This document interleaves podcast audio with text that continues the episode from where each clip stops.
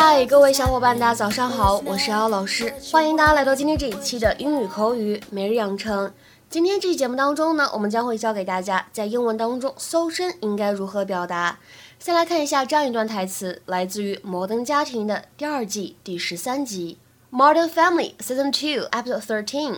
We're gonna need a little extra time at airport security because I'm pretty sure they're gonna want to pat you down.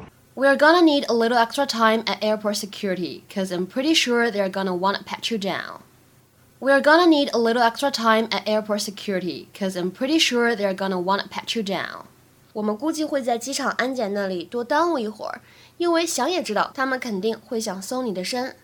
We're gonna need a little extra time at airport security cause I'm pretty sure they're gonna wanna pat you down。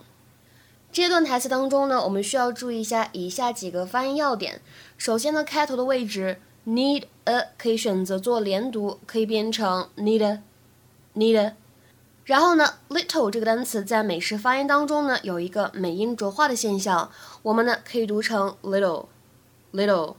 然后呢，看一下 airport security 这两个单词呢出现在一起的时候，它们两个之间呢有一个不完全失去爆破，而后面这个单词 security 它本身呢就有一个美音浊化，所以呢，当这两个单词出现在一起，我们应该读作是 airport security，airport security。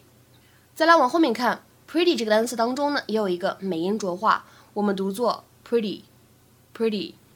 再来看一下末尾。这里的 pat you 可以选择做音的同化，可以读出类似 ch 的感觉，会变成 pat you down，pat you down，pat you down。Come on, let's go. We're going to need a little extra time at airport security because I'm pretty sure they're going to want to pat you down. Manny's with his father for the weekend, so Jay and I are flying to Vegas. I'm a little torn because I want alone time with Gloria, but I also like rubbing Manny's head for good luck.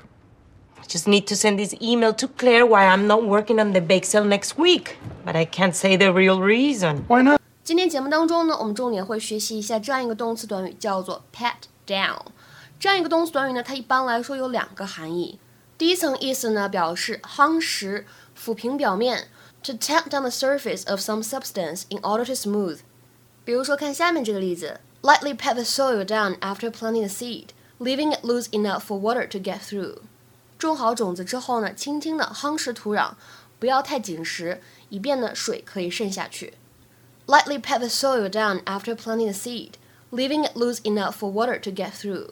那么第二层含义呢，我们说就是刚才讲到的搜身这样一个意思了。它指的是双手呢放在某个人身上搜东西，尤其是武器或者是禁止携带的物品等等。To put one's hands on someone's body in order to search them for something。 especially weaponry or prohibited substances。比如说，看下面的这样的两个例子。第一个，The bouncer is patting down everyone to make sure no one smuggles booze or drugs into the concert。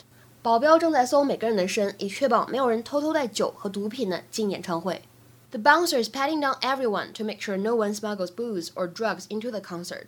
再来看一下最后这样一个例子：The officer patting me down even though I told him I didn't have a gun on me。 尽管我已经告诉过那位警官，我并没有携带枪支，但是他还是搜了我的身。The officer patted me down, even though I told him I didn't have a gun on me。今天的话呢，请各位同学尝试翻译下面这个句子，并留言在文章的留言区。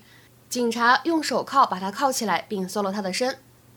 警察用手铐把他铐起来，并搜了他的身。